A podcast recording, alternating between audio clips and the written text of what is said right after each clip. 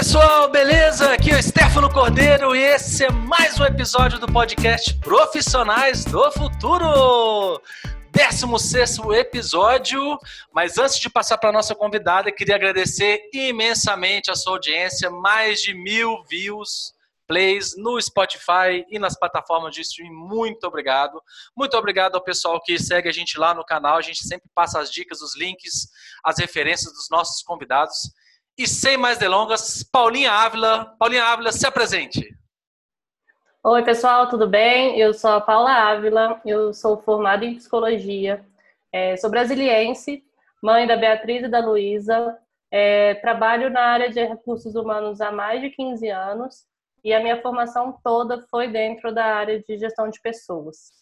É, atualmente eu trabalho na In Behavior Lab, uma consultoria que é pioneira em economia comportamental e continuo com a minha paixão, que é trabalhar com pessoas e falar de comportamento humano e fazer projetos que façam sentido né, para as pessoas. Muito legal. E o que a In Behavior Lab faz mesmo? A Behavior Lab é uma consultoria que trabalha com projetos tanto de experimentos e é, melhorias dentro de produtos e serviços, como também capacitações em company, é, presenciais, workshops, que trabalham com pessoas, grupos é, relacionados à economia comportamental. E a economia comportamental, ela traz para a gente um novo olhar sobre o comportamento humano, e a gente tem é, metodologia própria é, atuando em, em, Brasília e no Brasil todo desde 2015. Economia, economia comportamental é, tem, tem a ver com desenvolvimento de hábitos ou o que, que, que é economia comportamental? A economia comportamental é uma área que estuda o comportamento humano e ela ficou bastante conhecida quando Richard Taylor ganhou né, o prêmio Nobel é, sobre o assunto. Então, a gente estuda é, quais são os comportamentos e de que maneira a gente pode tornar ou o ambiente ou as pessoas é, com novos hábitos, mudando o comportamento para que elas sejam melhores pessoas, mais felizes é, e mais é, prósperos.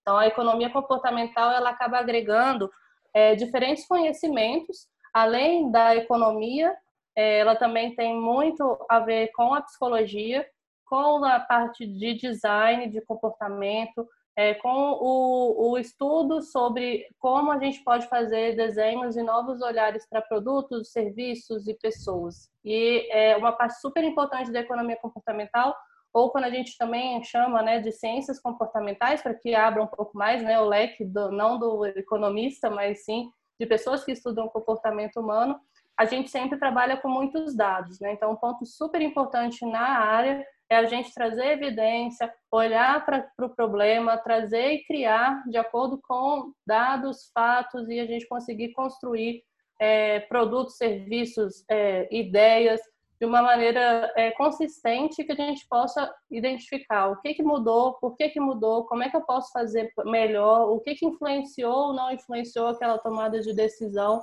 Então, a gente acaba estudando o ser humano, né, com toda a sua complexidade. Legal. Uh, acho que eu já falei em outro episódio aqui o que as ciências comportamentais faz, né? Eu estava na frente do supermercado do sacolão minha esposa pediu para eu olhar no celular quanto que tinha no, no cartão alimentação e eu fiquei parado. Ela olhou para mim e falou assim: "Você está no Instagram, não é?" eu peguei o celular só para olhar o saldo do cartão. O meu dedo, eu não sei como, foi no Instagram. E isso porque eu já coloquei o Instagram dentro de uma outra pasta. Tipo, não fica. Não é o ícone do lado de fora da, da, do meu celular. Ele fica dentro de uma pasta. Meu dedo, mesmo assim, foi lá no Instagram e começou a rodar a tela. E ela ficou Mas um pouquinho nosso... brava. Mas o nosso cérebro é realmente é, incrível, né? Porque realmente quando a gente a gente tem o que é, o Kahneman, que é uma outra referência no, no assunto, né? Ele tem um livro que chama Rápido e Devagar, duas formas de, de pensar, ele trata isso, né? A gente tem dois sistemas que atuam no nosso cérebro. Então, um é o que é rápido, que é o sistema 1, né? Aquele que é instintivo, então você vai no automático.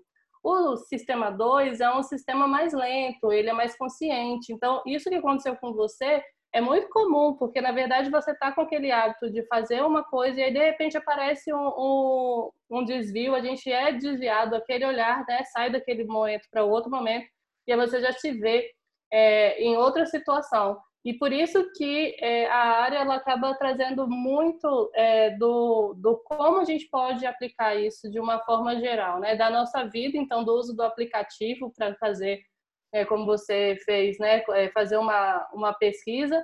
A mesmo a questão, por exemplo, da gente dirigir, né? Então, quando a gente dirige, a gente demora muito para aprender no manual, né? Então, você faz todas aquelas aulas, participa de tudo, primeira, segunda, pé, tudo isso é um processo que o seu cérebro está aprendendo.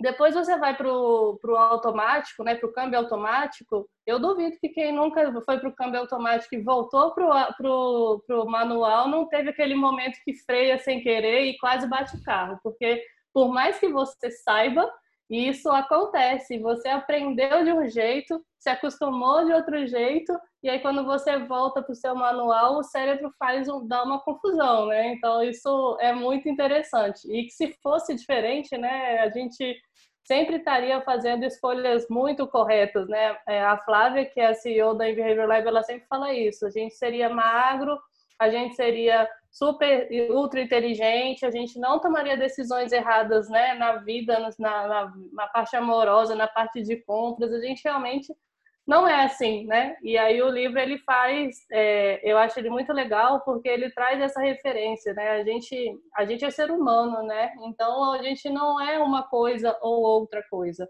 A gente é um mix dessas duas e a gente precisa entender isso bem para a gente tomar melhores decisões, né? E aí a relação que eles fazem no livro é sobre ser o Homer Simpsons, né? E aí o Homer Simpsons é um clássico né, da psicologia, inclusive quando eu estudava na psicologia, análise do comportamento, a gente estudava bastante o, o, alguns exemplos que o Homer trazia, porque a gente é isso, a gente está mais pro Homer do que pro Superman, né? E aí eu acho que essa é a, é o grande é a parte gostosa, né, da gente perceber que, ok, né, a gente é ser humano, a gente vai errar, mas o que, que a gente pode fazer para melhorar, o que, que a gente pode fazer para aprender e com os nossos erros e nossos acertos, e não ficar esperando né, a gente frear lá quando a gente está no câmbio manual e não entender por que, que o cérebro fez essa confusão.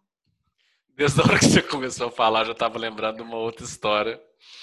O, tem três anos e pouco que eu, que eu tenho carro automático e nunca mais eu dirigia, né? O carro manual.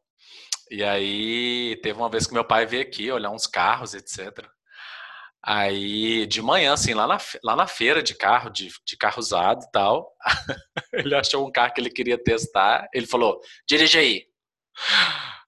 Eu peguei o carro, já liguei com a, com a primeira engatada, o carro deu um tranco. Aí meu pai me olhou: ah, você não sabe dirigir isso mais, não. Sai daí, sai, deixa eu dirigir. E, é. Porque eu não nem lembrava que tinha que deixar no ponto morto para arrancar e tal. E, assim, e o que eu acho legal de, de ciências comportamentais, a gente tem várias referências no assunto, acho que talvez o. Não o primeiro livro, porque eu não sei a ordem exata da, da, de, das edições, mas o Poder do Hábito foi um livro muito divulgado aqui no Brasil, né? Uhum. Fazer aí a, a pirâmide, né? Do, do, do, hábito, etc. Mas o que eu acho legal das ciências comportamentais é que ah, tudo que a gente estuda desde o ensino médio até na faculdade, todas as hipóteses, teses, teorias, etc., são todas considerando que, no caso da física, CNTP, que é condições normais de temperatura e pressão, no caso dos, das decisões humanas, é que, os, é que os agentes, né, no caso os humanos, são seres racionais e sempre escolhem as melhores, as mais lucrativas ou as mais úteis decisões. E aí vem as ciências comportamentais falando: não, a gente não pode criar. O mundo não é assim, né? Igual você falou, senão todo mundo seria magro, é, super inteligente, sendo um super-homem, né? Seríamos robôs que sempre escolhem as melhores decisões, né? E, e... É, e, o quanto que a gente desconsidera né, o, o ser humano no que é a sua essência, né, que é, são as suas emoções, o seu sentimento. Então, é, é, pensar sobre o ser humano e desconsiderar o, o que é mais humano nele, né, é, eu acho que é o que torna a gente diferente. Então, não está certo nem errado. Então, quando a gente pensa sobre isso, é por isso que eu, a, a, gente brinca assim, não tem certo, né? Você não vai usar só o sistema 1, só o sistema 2. Você, você não tem só um momento de racionalidade, né? O mercado de trabalho é isso. A gente acha que todo mundo é dominado pela racionalidade, só que a gente não observa esses desvios. E aí fala, ah, não deu certo porque aquele cara não fez, não deu certo porque fulano não sei o quê. E a gente acaba não percebendo que a gente tem esses, esses, esses movimentos e que cada um deles na sua tem vantagens e desvantagens. Então a gente precisa usar entender que ele faz que, que é o que torna a gente humano, né? Por falar em humano, é, as empresas que a gente trabalha, que a gente, né, no caso dos meus amigos empreendedores que são donos e têm funcionários, né, que é o seu caso também, é, como que a ciência comportamental e como até vocês têm trabalhado, é, como que isso ajuda na empresa, assim, de um modo geral? Quais são os tipos de projeto que dá para atuar, etc. A minha vivência é, sempre foi na área de recursos humanos, então talvez eu possa trazer esse elemento, né? Porque a, a área de recursos humanos ela sofreu ao longo dos últimos anos um, uma série de ajustes no, no que, que é a área de recursos humanos, né? Então, uma área de recursos humanos é uma área de processos, é uma área burocrata, é uma área que trabalha com cliente, é uma área que não se preocupa com cliente. Então, acho que é, quando você olha para esse contexto é, das organizações, é, o desafio, eu acho que ele acaba sendo como fazer com que as pessoas que trabalham naquele lugar entendam o significado daquilo que eles fazem ou daquilo que a empresa faz e faça com que a sua atividade, o seu processo, o seu projeto caminhe né, junto com a missão e o propósito daquela empresa. E aí eu acho que a tendência, né, que começou como tendência em 2018, que é o Employee Experience, é trazer o, o, o colaborador no centro, eu acho que ele provoca exatamente essa reflexão, porque traz para para a área de recursos humanos, para a área de gente, seja lá né, o nome que é dado dependendo da, da estrutura que ela tenha, mas traz esse olhar, né? Então, eu não estou falando de um processo de RH, eu estou falando de um serviço, eu estou falando do, com quem eu estou conversando, eu estou trazendo e desenhando um significado para aquele, aquele projeto, é, e, e comunicar e tratar os colaboradores como clientes, o que em vários momentos, né, a gente acaba naquele clichê, né, de cliente tem sempre razão versus eu não falo com o cliente, eu acho que não tem nem certo nem errado, né? A gente está falando, sim, com, com um funcionário que é um cliente e que ele é o principal relacionamento que a gente tem. Então, se a gente não consegue deixar ele próximo do que é o objetivo da empresa e que ele seja o cara, né, a pessoa que veste a camisa e que consegue fazer essa tradução para o cliente, a gente vai estar muito longe do, do objetivo, né? E aí, quando a gente vê que isso se tornou um, uma tendência e o, e o área de recursos humanos começa a perceber que isso tem valor, é, eu acho que a gente tem é, uma ótima oportunidade de repensar é, como a gente trabalha e de que maneira que a gente pode ajudar as pessoas a trabalharem melhor. É lógico que existem é, nesse contexto é, metas, é, resultado, e a gente não está desconsiderando isso, mas quando o ambiente é um ambiente, aí isso a economia comportamental também traz muito, né? Assim, que o contexto importa muito. Então não adianta eu ter um excelente produto, um excelente projeto de reconhecimento e ninguém dá a mínima para aquilo, porque aquilo não tem conexão nenhuma com o que aquelas pessoas querem. É, o salário, especificamente, ele não é o que vai trazer felicidade. Muitas vezes ele vai trazer aquele momento específico né, de felicidade, mas logo depois você já vai estar querendo outras coisas. Então, a gente precisa entender a complexidade do, do ser humano para gerar esse, esse vínculo diferente. E não é um vínculo só afetivo, mas como a gente estava falando, né? Se eu considero esse como um elemento do, de ser o que a gente é, de diferente, eu preciso considerar isso em qualquer né, dos, das minhas ações. E hoje o que a gente faz é isso, a gente é, busca desenhar soluções que trazem desde a sua concepção o porquê que a gente está desenhando, em que momento isso vai entrar, quais são os pontos de contato que a gente tem com aquele cliente, com aquele colaborador. Que tipo de barreira a gente vai ter de, de, de naquele projeto? Então, por que, que aquele projeto que parecia óbvio para mim, que estava lá sentado né, na minha cadeira, falando, nossa, estou desenhando um projeto fantástico, não conversa com um funcionário que está lá na ponta, que o que ele queria talvez era ter um tempo a mais para descansar, ou que ele gostaria é que de fato as pessoas soubessem o nome dele, porque muitas vezes isso não acontece. É, e essa constância e é, que é o que gera valor. Então, se a gente pensa desde o, do, do, de um projeto que existem diferentes condições e interesses, com certeza a gente consegue desenhar é, projetos mais interessantes, projetos que são que têm mais significado.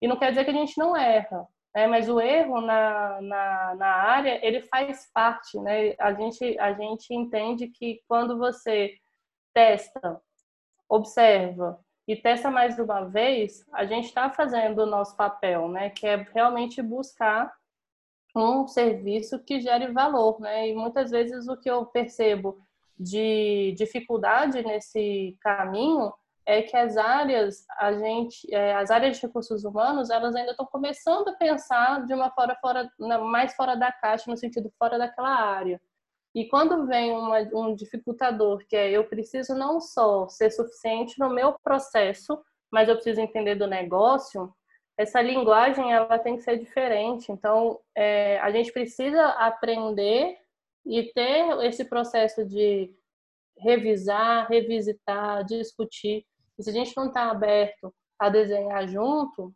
a gente está perdendo uma oportunidade, né? Então, os, os, trabalhos hoje de demanda que a gente tem, ele é uma demanda essencialmente de pessoas. E quando a gente coloca isso dentro do projeto e consegue desenvolver com essas pessoas, eu posso sair do projeto que aquilo vai continuar rodando, né? Então, tudo bem, pode até virar um relatório, né? Como alguns projetos que a gente vê, mas será que isso vai gerar valor? Será que a pessoa vai lembrar? Que aí é outro, outro é, exemplo que eu acho muito legal quando a gente pensa em experiência, é isso, né? Quando a gente define que é entregar alguém ou algo, né, para alguém, é, a gente tem a oportunidade de fazer isso de uma forma que a pessoa lembre, né? E na essência, é, a gente até pode ter aquela experiência naquele momento, mas se você lembra dela e o como você lembra, ela traz e produz uma memória daquilo que vai fazer com que aquela pessoa não vá esquecer mais daquela história, né? Então a gente, eu acho que é legal a gente pensar que todos nós somos contadores de história, né? Porque a gente está partindo de um olhar, então, quando eu conto a minha história, quando você conta a sua, provavelmente você vai contar numa narrativa específica e eu vou entender de uma outra narrativa. Então, a gente precisa entender que isso faz parte é, e que faz com que a gente gere boas memórias, né? boas experiências. Porque se for só um normativo ou uma mudança específica né, de um processo, é, provavelmente vai ter um impacto inicial, mas eu acho que é, é, dificilmente vai ter um significado maior do que isso, né? E aí a gente tem é, discutido muito nos projetos é, de capacitação é, com as equipes em company e com cursos abertos, o quanto que é, a experiência de, de conversar e discutir, trazer desafios num contexto que a pessoa pode e deve experimentar, muda muda provavelmente, porque a gente não está acostumado a ter um ambiente que gere, que, que deixe a gente errar, apesar de a gente ser ser humano, né? Então, é, se a gente não pode errar, provavelmente a gente tem muita, vai ter muita dificuldade em inovar, em pensar outras coisas, em se sentir parte daquele processo sem ter as amarras, né, que a gente acaba tendo. E no mundo corporativo, a gente tem muito, né? Então a cultura ela é muito forte. Então, quando você está numa empresa, é, é importante você entender a cultura daquela empresa e, e, e, de fato, entender que isso impacta na, na sua tomada de decisão para coisas simples, né? Do tipo, vou ou não usar gravata. Às vezes é uma coisa que não é dita, mas que isso, isso determina a forma com que a gente se veste, a forma e as gírias que a gente utiliza. Então, é, eu brinco que é um amigo meu falava isso, assim, é o status quo corporativo, né? Então, assim, existe um status quo e existe o que a gente chama de prova social. Então, se o outro está fazendo, por que eu não vou fazer? Então, deixa eu fazer porque eu vou ter uma solução mais rápida e eu estou dentro, né, do, do, do, processo. Então, eu não me sinto fora.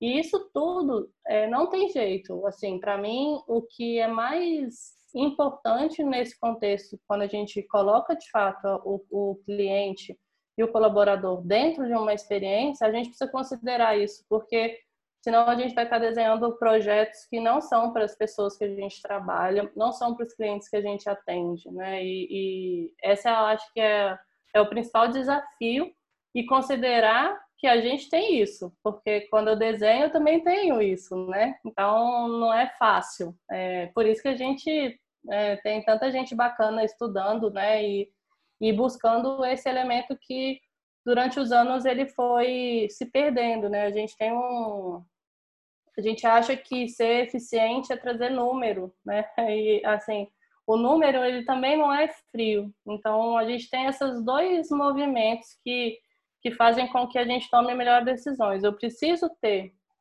números, dados e estatística e a parte quant, mas eu preciso ter o quali que vai definir para mim o como eu vou fazer, de que maneira que eu posso usar essas informações, de que maneira eu posso duvidar e testar de novo.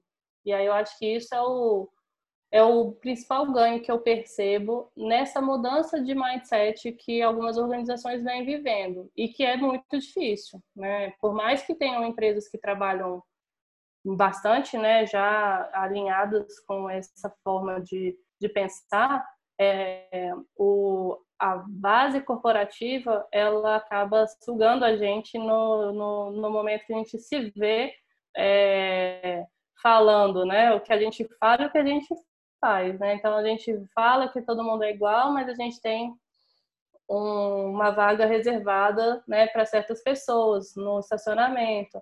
A gente é, tem uma série de sinais que, se a gente não tiver atento, entra naquele contexto lá do início que a gente falou, né? A gente está usando qual sistema? E aí a gente não consegue é, perceber que a gente está no automático, que o outro fez, porque eu acho que era assim, porque era mais fácil responder dessa forma. Então, tem muita coisa que, que nos ajuda a pensar projetos e projetos e processos, né? para organizações e para a vida, né? Porque, afinal de contas, somos seres humanos e a gente também vive tudo isso, né? Em casa, com a família, com, enfim, é, é bem, é, é, muito legal, assim. Eu acho que essa reflexão é muito importante.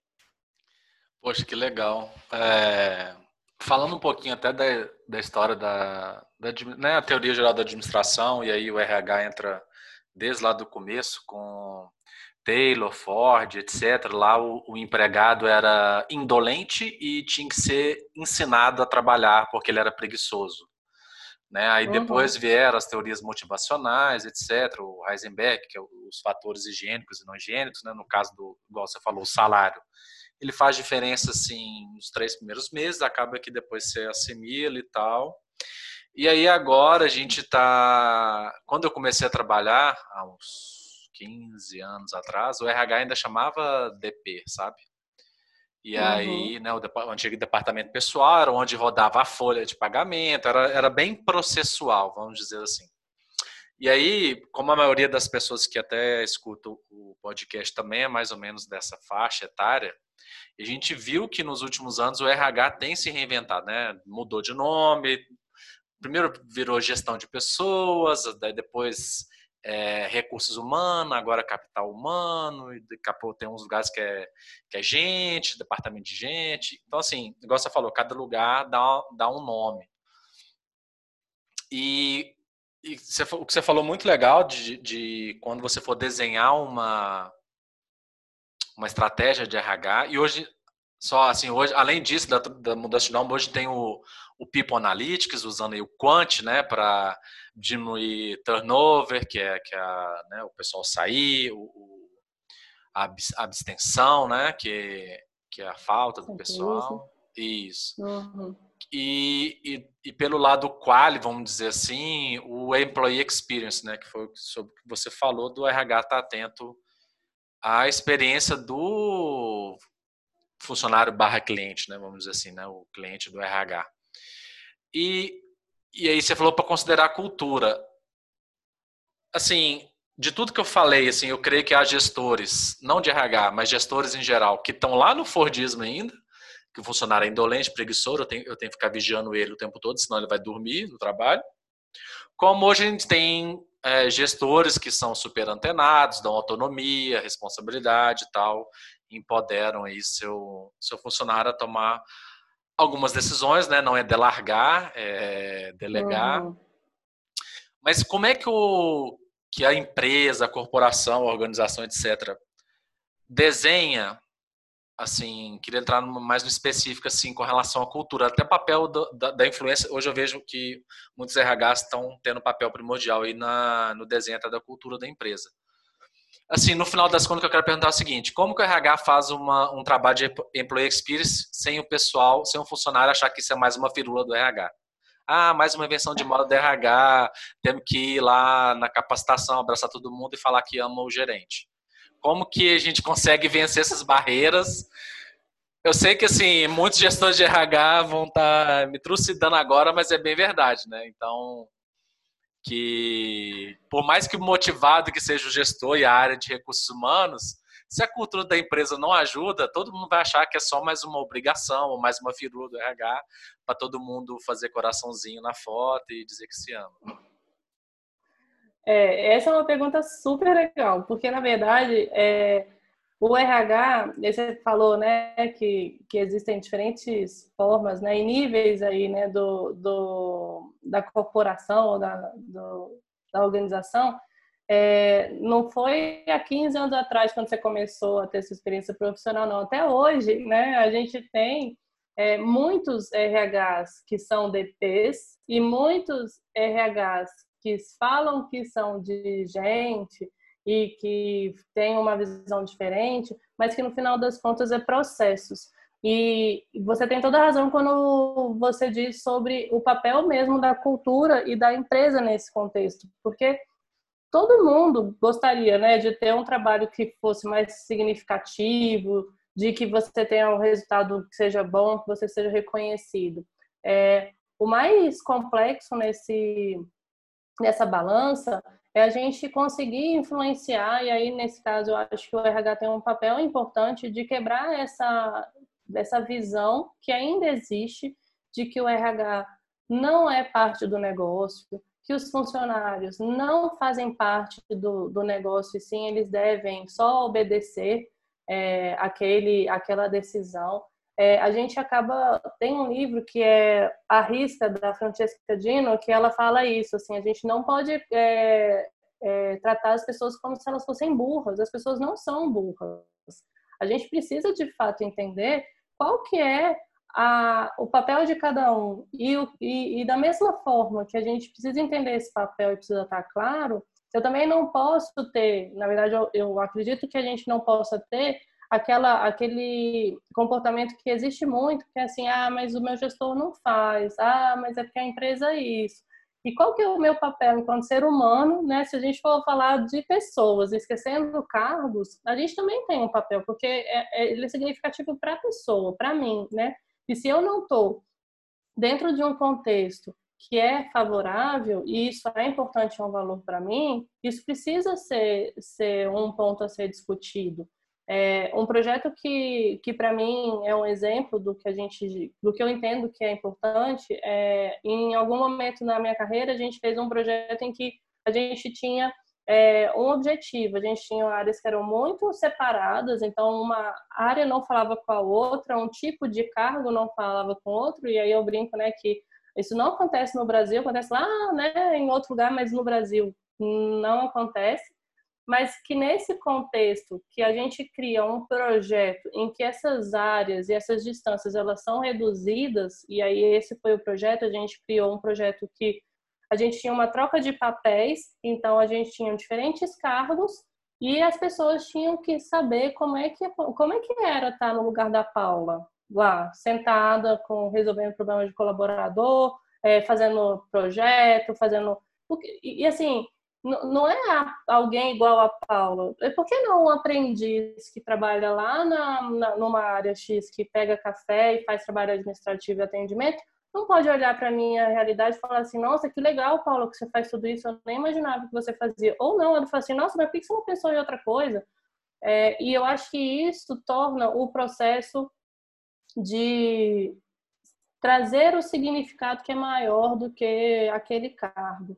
E não tem cultura que sustente isso é, se isso não for verdadeiro. Né? E esse eu acho que é um outro ponto. Então, de que maneira que a gente faz projetos e traz essas diferenças que possam ser complementares, eu acho que é o, é o principal ganho que uma jornada bem desenhada e dentro de uma estratégia da, da empresa, ela tem tudo para dar certo, né? Então, o, eu acho que um ambiente que permita que a gente possa discutir é, e propor é um ambiente que vai fazer com que a gente tenha mais pessoas dentro daquela, da, da daquele propósito.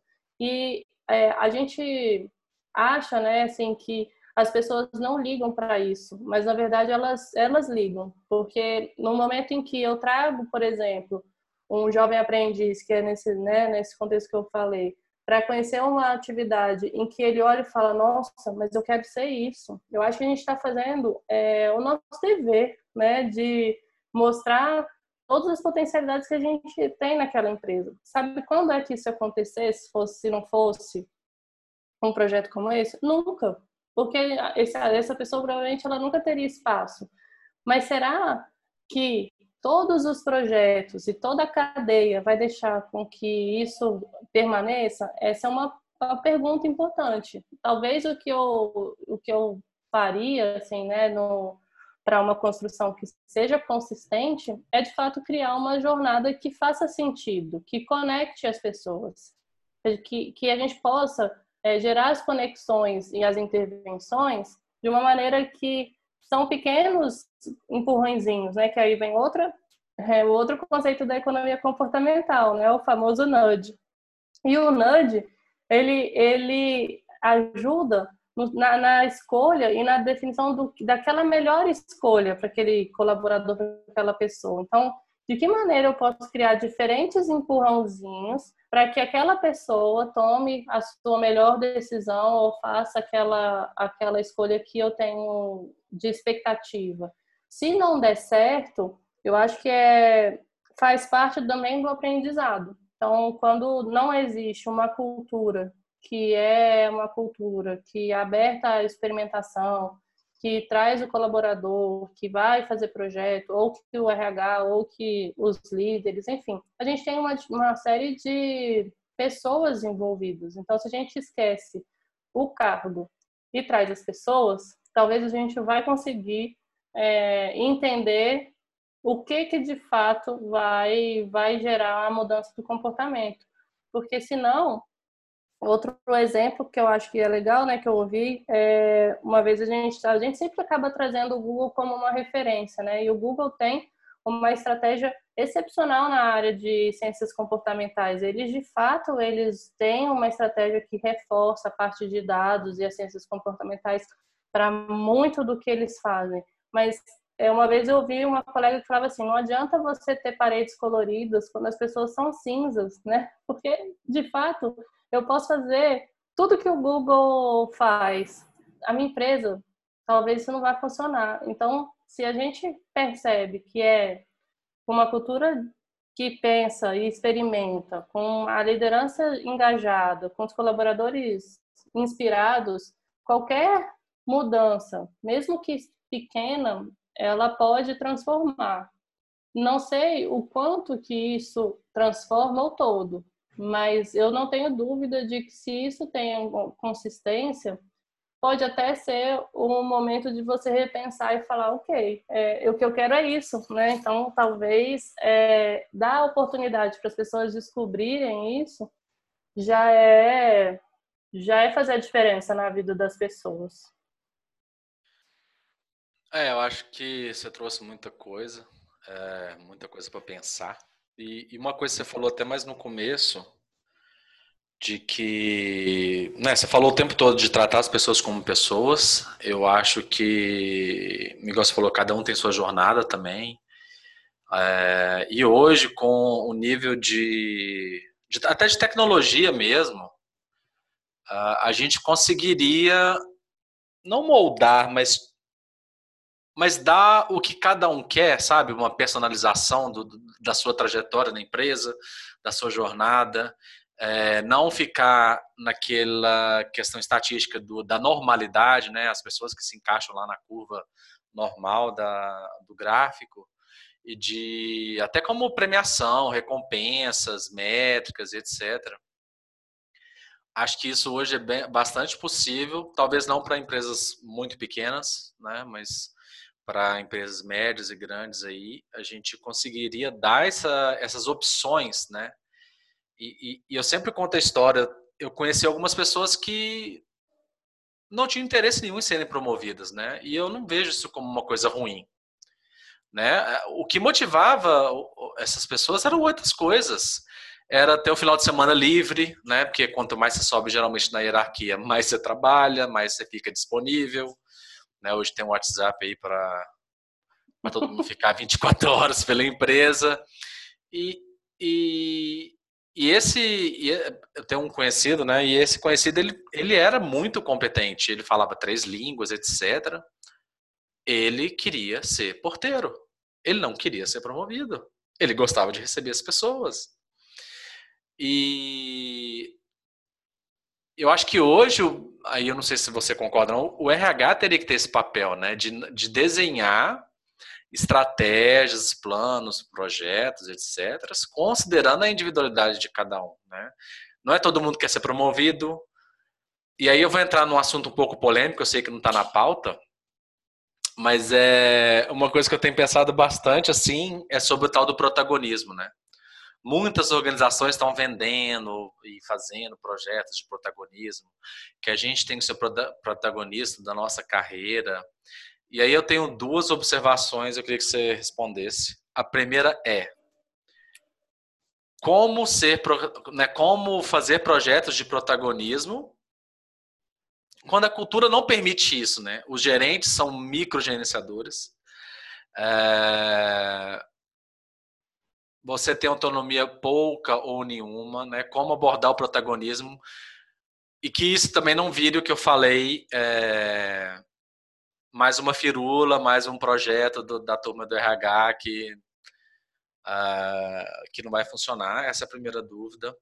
É uma dúvida sincera mesmo. Uh, e a segunda é, e seja, é uma afirma, meio que uma afirmação, meio que uma opinião, mas é assim, as empresas, mesmo as que fazem direitinho né, o projeto de protagonismo, que a cultura é favorável a esse tipo de coisa, eu acho que elas querem muito protagonismo só para elas, do tipo, ah, eu começo a ser protagonista, é, sei lá, eu crio meu podcast, começo a dar curso para fora e isso incomoda, porque você não está sendo só protagonista na sua empresa, está sendo protagonista na sua vida, que é o que tem que ser.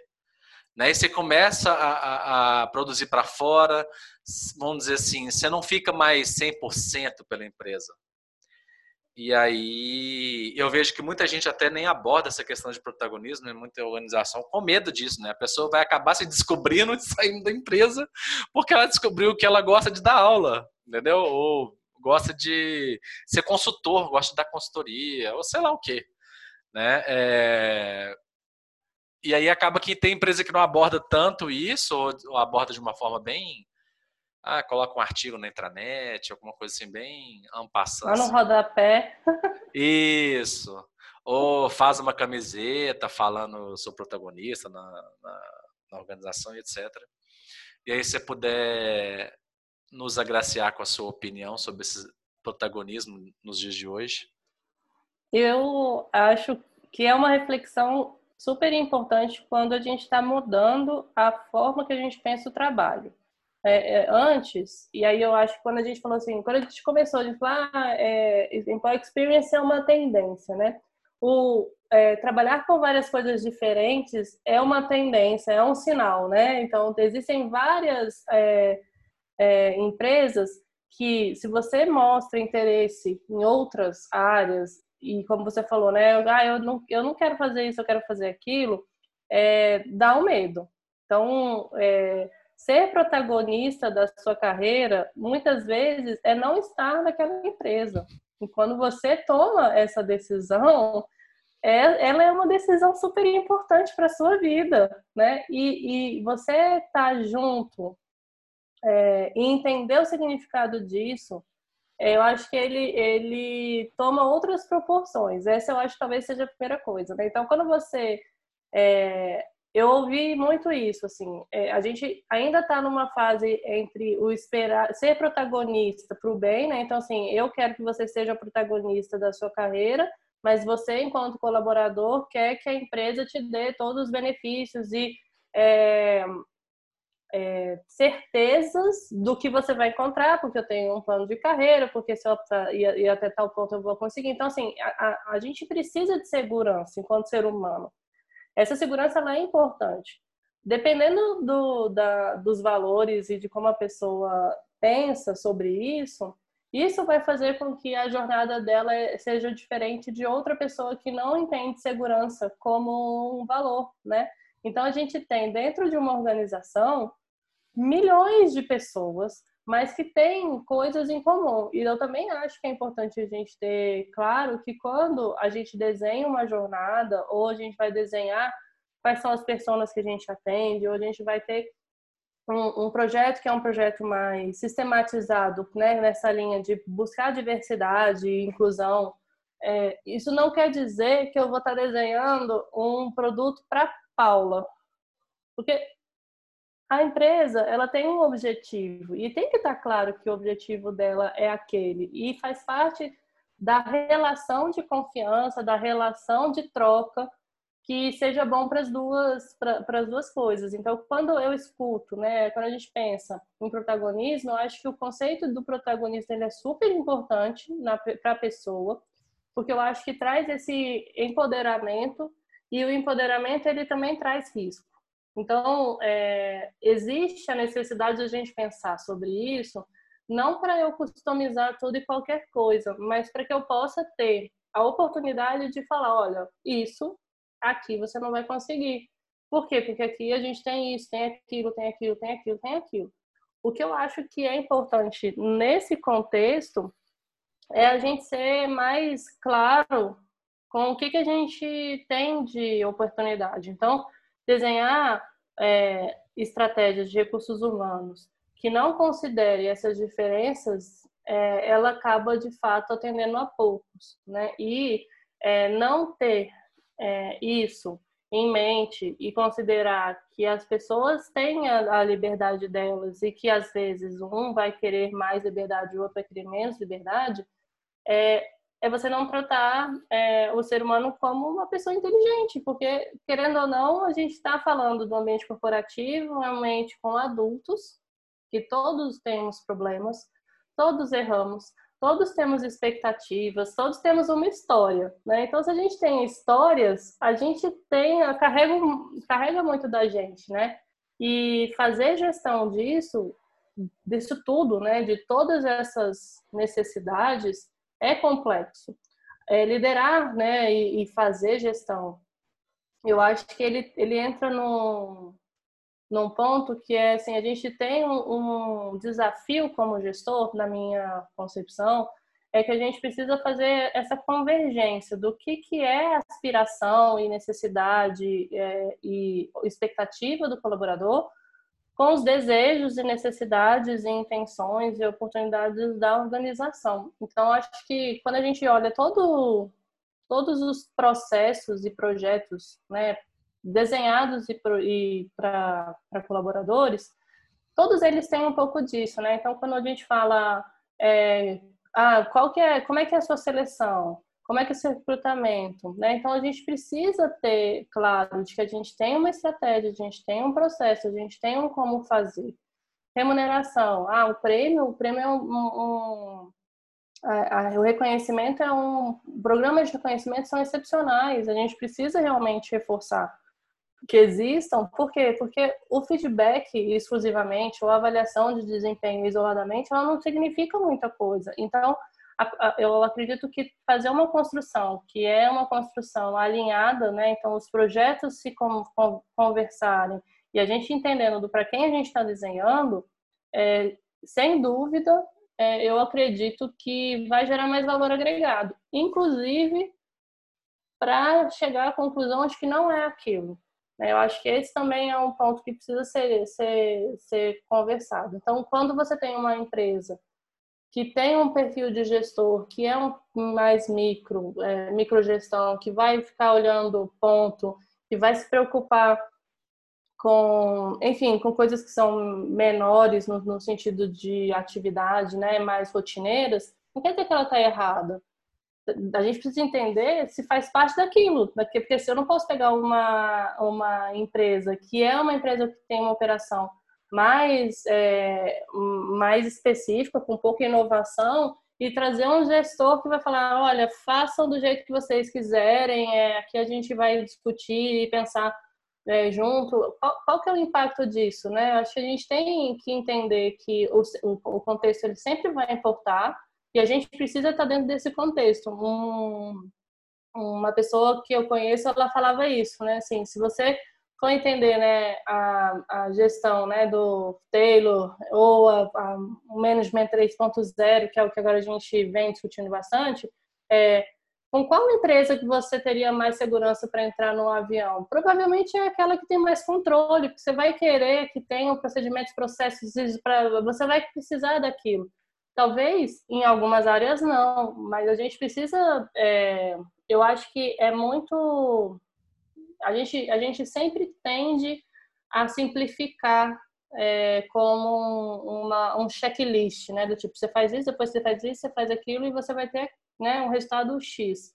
E o que a gente vem conversando é que muitas vezes esse caminho ele não é linear, né? Então ele tem desvios. Então se eu tenho uma resposta diferente, tem alguma coisa ali que eu preciso entender, porque eles são sistemáticos. Então eles têm uma coisa para me responder. E se eu considero isso como como um valor, é, provavelmente eu vou fazer melhores ações e vou entender melhor meu cliente, provavelmente eu vou ter um resultado melhor e é, desenvolvendo aí é, intervenções menos custosas, que é uma outra coisa importante, né? Porque às vezes a gente gasta um monte de dinheirão e aí você faz, ah, fiz uma pesquisa rápida, nada contra fazer, né, é, rodar é, protótipo e, e, sair fazendo, mas a gente tem que tomar cuidado é, em observar e, de novo, testar, medir, voltar. Por quê? Porque a gente está falando de investimento, então às vezes a gente tem.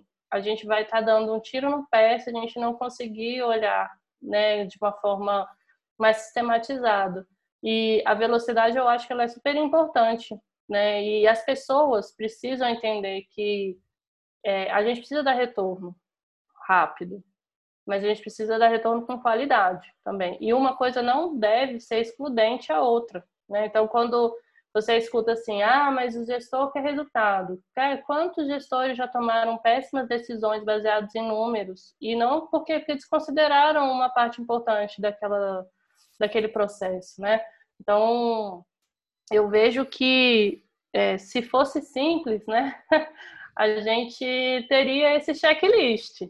Mas eu acho que a gente não, não tem esse checklist é, e vai aprender a cada dia, porque é, a gente de fato precisa, é, no final do dia, né, é, entender que a gente é diferente, que a gente é ser humano e a gente vai tomar uma decisão errada no momento que você estiver cansado, no momento que você tem uma história diferente, no momento que você tá, tá com, com as suas emoções à flor da pele. Então, tudo isso faz parte de como você, como ser ser humano, né? E, e, o quanto que a gente aprende com os nossos filhos, né? O quanto que a gente aprende com outras pessoas, de que maneira que eu posso que eu posso olhar essa experiência do outro e fazer diferente.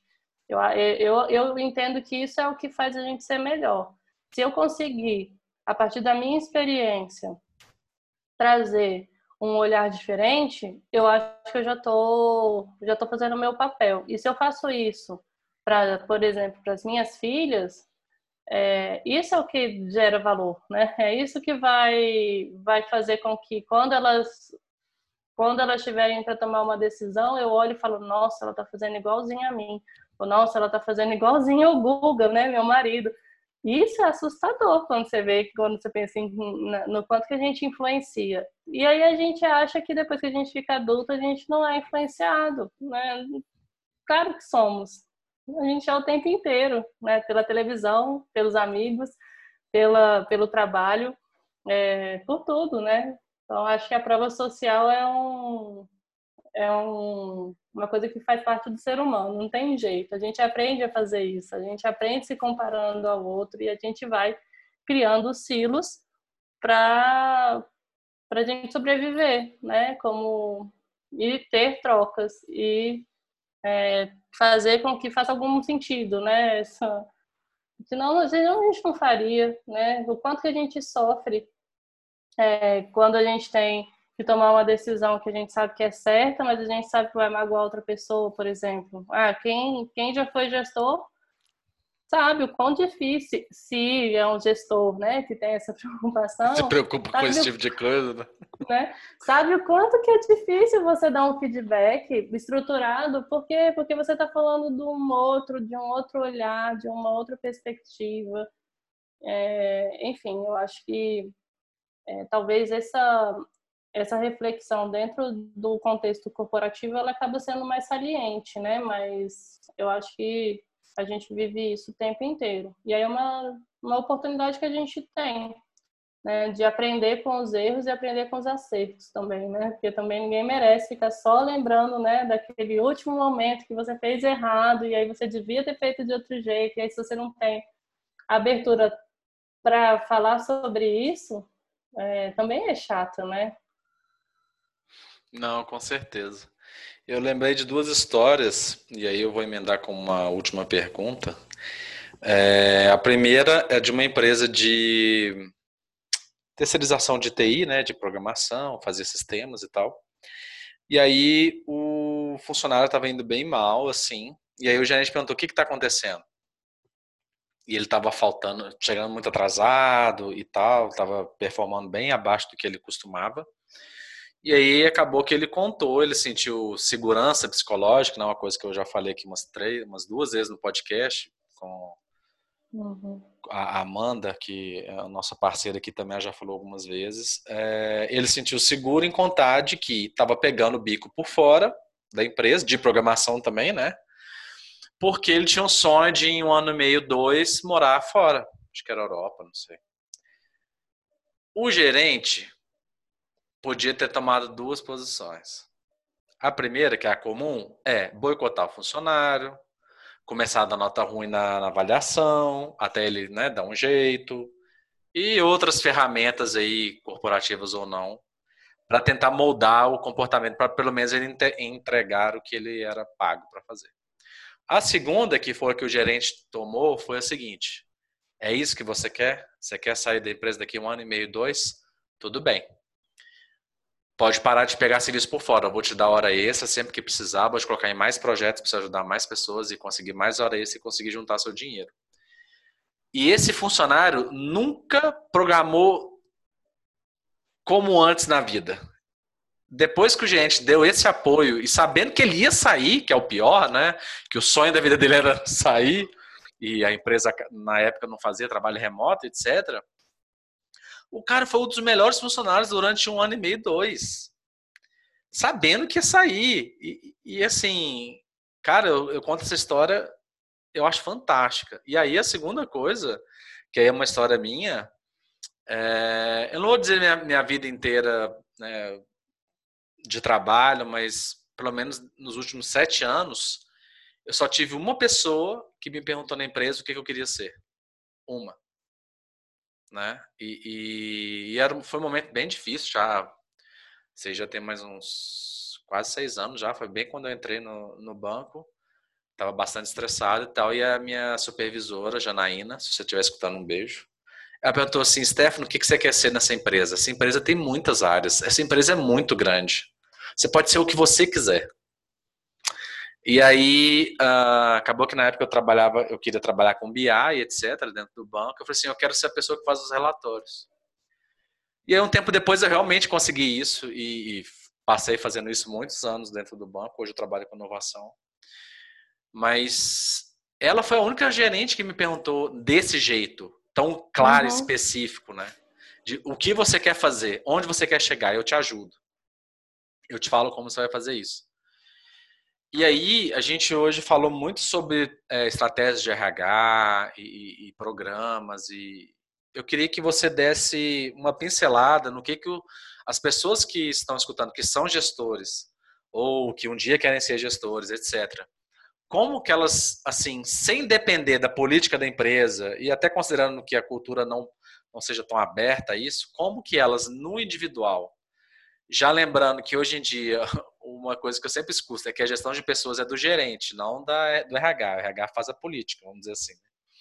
Como que esses gerentes hoje podem dar uma melhorada no, na experiência do colaborador, e seja porque o cara quer que tenha mais resultado, ou porque ele realmente se importa com as pessoas, né, se você puder dar dicas de ferramentas ou métricas, alguma coisa assim, como que os gerentes, é, por favor, realmente se importem com os funcionários, ah, podem melhorar a experiência ali, considerando como se fosse realmente o, o seu cliente ali, ele está lá para servir essas pessoas. Eu acho que a sua vivência é, é muito legal mesmo, porque é, infelizmente a gente criou a posição ao longo dos anos, a posição de gerente ou as posições de liderança, elas são uma posição de status, né? Muitas das vezes. Então eu posso ser um excelente técnico e aí eu vou para ganhar um pouco mais, eu pego o, um cargo de chefia ou porque eu gosto de mandar, né, e pedir as coisas, também pode ser uma alternativa, mas a gente não é preparado para fazer para fazer isso. Porque, de fato, a gente leva um tempo para você conseguir, enquanto gestor, ter a capacidade. Se você não tem isso como. Você não tem um cenário favorável, né? um contexto que te ajude e bons exemplos, né? Lembre que a gente precisa de bons exemplos. O que, é que você vai fazer? Vou manter o que eu já fazia antes porque eu era bom nisso e eu vou continuar fazendo e as pessoas vão ter que aprender a lidar com o jeito que eu sou.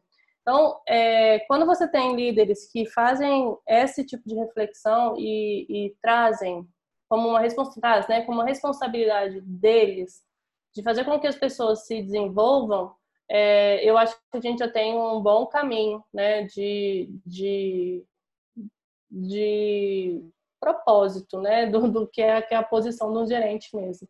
E bons gestores, a gente tem até um livro que é o, eu não me lembro é o mindset, que ele fala disso também. Porque a gente fala que os bons líderes, eles têm o que eles chamam de notice mindset, que é assim, você ficar atento àquela realidade, escutar aquela realidade. Porque é, provavelmente ouvir que você que a pessoa não quer ficar com você, e aí eu vou usar esse termo, né? Porque a leitura, né? Lembra das narrativas? A leitura era, como assim você não quer trabalhar comigo? E aí tu fala, não, mas não é com você, né? É outra coisa, eu quero outras coisas. É, mas a oportunidade que você tem de conversar sobre isso tem que ser com confiança. Então, não tem como é, ter esse tipo de conversa ou ter esse tipo de postura para ajudar o colaborador na jornada dele, se você não entender que isso é todo dia.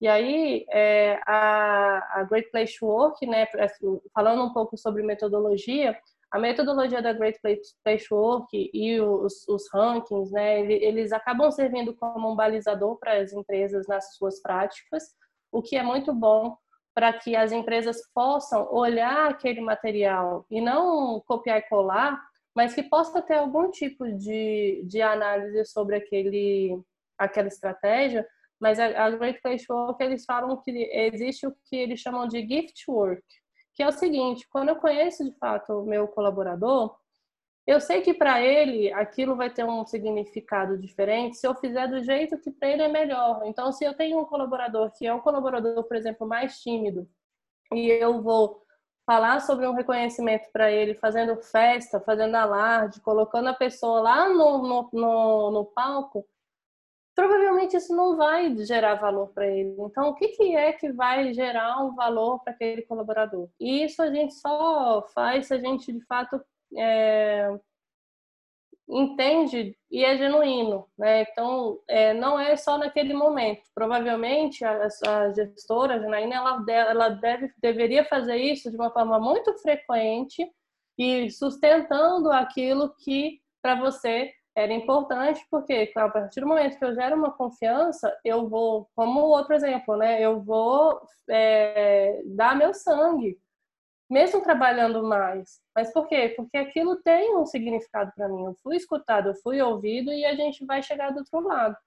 É, eu, eu acho que nesse esse papel do gestor ele acaba sendo um papel difícil de fazer porque você é cobrado de, de respostas muitas das vezes quantitativas, né? Então você não está preparado para fazer gestão de pessoas você provavelmente deve, devia ser um bom técnico. E aí você acaba tendo as suas respostas automáticas. E é uma posição muito é, solitária. Então, é, eu também acho importante a gente pensar que o gestor que está tentando fazer da forma que ele consegue fazer, provavelmente ele também está bastante sozinho, porque ele provavelmente não deve ter outras pessoas para trocar e vai estar tá todo mundo falando: ai, como é que ela não tá vendo? Não, mas como é que não fez isso? Cara, a gente não consegue ver tudo, a gente não é onipresente, né? Então, é, isso também, assim, fica um, um, um pontinho né, de reflexão, o quanto que é, as equipes também têm um papel de fazer com que o gestor seja um, um melhor gestor.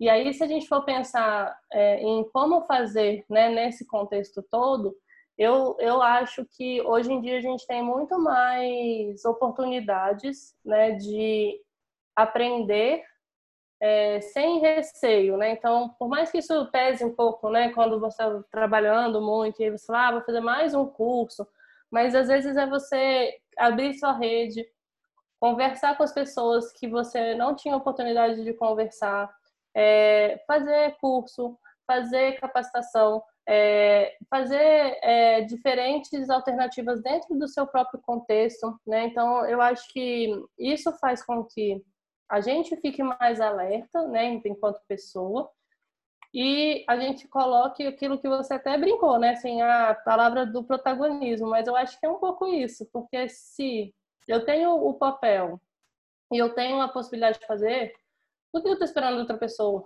fazer? né? Por que eu estou esperando o meu chefe? Por que eu estou esperando, sei lá, é, de, talvez é, é, pensando nessa ótica, é o quanto que eu posso ajudar, ou o quanto que eu posso, e, e o quão seguro eu estou nesse, nesse momento, porque muitas das vezes é, o que você vai sentir é, é, essa, é, é, de fato você ficar isolado. Né? Então é possível que é, abrir que você não quer mais, ou é, buscar o que você ainda nem sabe que você está buscando, é muito difícil, né? Então não tem um vai ali que você vai achar a sua solução. Mas eu acho que se eu, se eu tenho como. Se isso para mim é importante, eu acho que aí entra muito no. Se é importante, eu preciso me posicionar. E aí o como me posicionar é um. Aí a gente tem escolha, porque aí eu posso, ao invés de falar, eu posso começar a pegar trabalhos e começar a fazer um trabalho mal feito, eu posso começar a fazer um trabalho que não tenha significado para mim a ponto de eu falar assim, ah, graças a Deus me desligaram, que era isso que eu queria, e a gente não está sendo coerente com a gente mesmo, né? Então, é, eu acho que buscar o que, que a gente quer fazer e se dá o trabalho, né? E te dá o, o, o, na verdade não o trabalho, mas se dá a oportunidade de procurar é, provavelmente você vai encontrar muita gente que está igual a você, né? E, e, E não tem. Eu não acho que tem nem vítima, nem carrasco, sabe? Nessa, nessa história. Eu acho que tá todo mundo meio que no mesmo barco, porque todo mundo quer ser bom, todo mundo quer ser reconhecido, né? Todo mundo quer ter uma experiência legal. Talvez não vai querer ter igual a gente, né?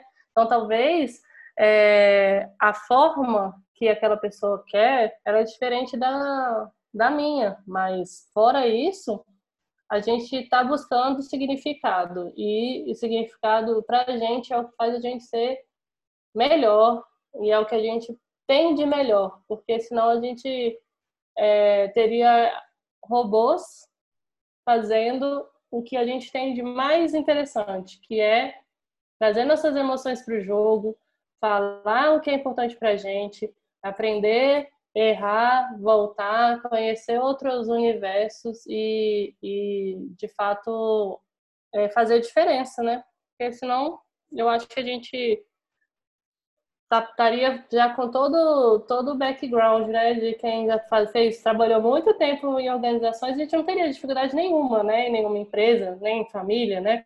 Então, a gente ainda tem muito que aprender, eu acho. Eu não sei se eu fui clara, né, porque acaba que é, é complexo, né? Mas eu queria só, eu lembrei aqui que você fez o, o, uma coisa que me marcou muito na, nesse processo meu, né, de buscar projetos que faziam sentido para a empresa que eu trabalhava, um dos projetos que, que eu toquei era um projeto que chamava o Dia da Família.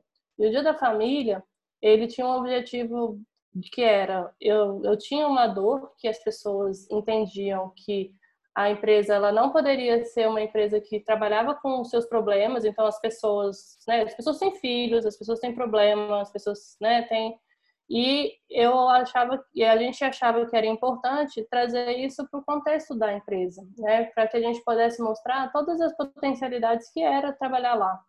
E aí esse dia a gente trouxe os filhos dos colaboradores. É uma é um projeto que a primeira vez que eu fiz esse projeto foi na minha primeira empresa, que foi da CNI, foi o primeiro projeto que eu trabalhei que lá chama Um Dia no Trabalho dos Pais. E até hoje, né, o meu marido trabalha lá, até hoje a, a, eu trabalhava no RH, e até hoje quando tem o dia no trabalho dos pais, assim, a minha a minha vontade é agora as meninas podem ir, porque elas têm a idade. Porque foi um projeto, de novo, que tem, tem um significado para mim, porque senão eu não ia achar tão importante das minhas filhas irem no lugar onde eu trabalhei há tanto tempo. Mas aí a gente, eu fiz esse trabalho lá, e um, um filho de um colaborador, ele nunca tinha ido na biblioteca. E lá a biblioteca é uma biblioteca gigantesca. E aí eu estava com ele, ele era é, lá, que a gente chamava da pessoa que fica na porta, né, e dando as primeiras orientações. E aí ele falou assim, tia, eu nunca fui em uma biblioteca. E ele estava tão encantado com aquilo, e aquilo me marcou muito, porque é, essa pessoa, ela trabalhava muitos anos na empresa. E desde, desde aquele dia, todos os dias que eu encontrei esse colaborador, ele falou assim: porque o meu filho quer ser um profissional melhor. Porque o meu filho quer um dia ter que estudar aqui nessa biblioteca.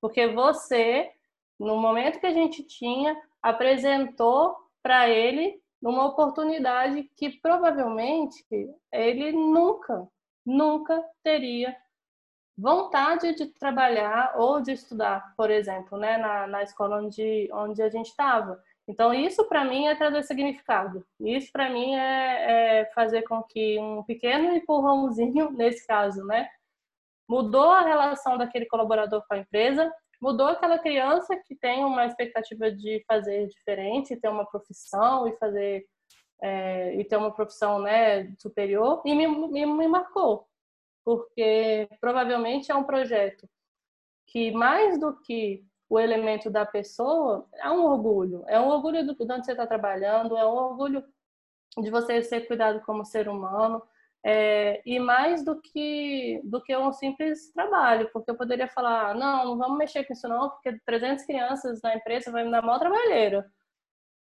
Mas provavelmente essa, essa criança vai lembrar até quando hoje eu lembro, né? E falo que eu gosto, que eu gostaria que as minhas filhas é, tivessem essa experiência. Então, acho que projetos como esse, que são simples, é, que faziam sentido na, no momento que eu que eu estava, é, eu acho que torna torna o nosso do nosso nosso que o que é obrigação, né?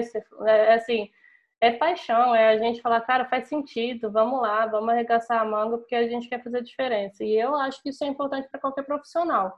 Então eu levo isso para a minha vida e eu espero levar isso para a vida das minhas filhas e de quem eu com quem eu trabalho, com quem eu vou trabalhar, né? Então acho que esse significado a gente não perde, né? Então quando a gente fala, ah, mas será que a pessoa quer mesmo? Não, cara, porque o que ela leva é dela, o que é seu é seu. Então por mais que ela não tenha uma intenção, você mudou, você se tornou uma pessoa melhor e aí e disso já a gente já está anos luz do que a gente era, né? Então, para mim isso isso é o que me faz pensar sobre a minha ótica atual, de como é que a gente pode fazer diferença para para as pessoas. Pode parecer muito clichê, mas eu acho que projetos como esse mostram que a gente pode fazer.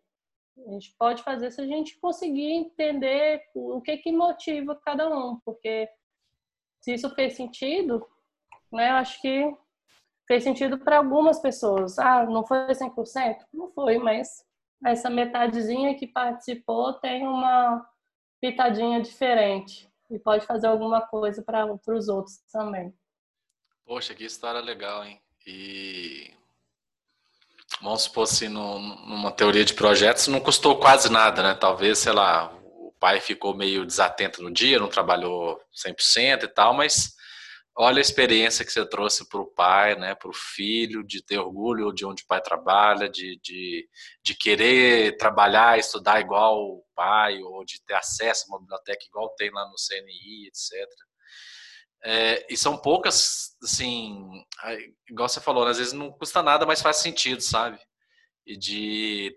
Vai ter gente que vai achar ruim de tá, ter criança correndo no escritório um dia, então, de. Mas que isso para alguém faz sentido, né? E é melhor do que uma premiação, às vezes, um, um, outro tipo de reconhecimento.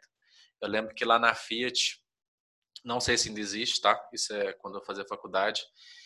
Uh, todo ano tinha a festa de 15 anos das filhas dos funcionários, independente do nível, tá? E era um showzaço, só artista famoso. E, tipo assim, para a maioria das, das meninas que estavam lá, elas nunca poderiam ter essa festa. O pai nunca teria dinheiro para contratar buffet, banda, etc. E tinham direito lá ao número de convites e tal. E, assim, pensando no número de funcionários, no, número de pessoas impactadas, o custo não era tão alto, né?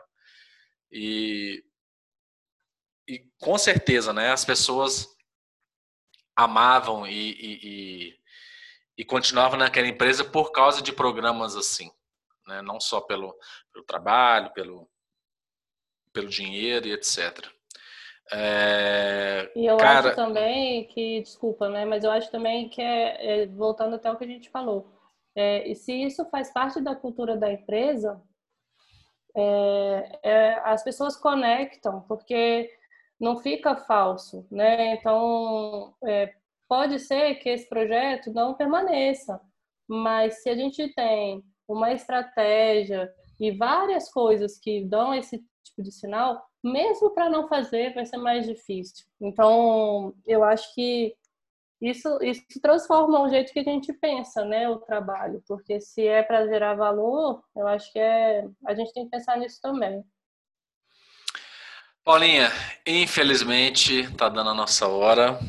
Foi uma conversa muito gostosa, tenho certeza que os ouvintes vão curtir pra caramba. E agora é o momento que eu chamo de vender seu jabá.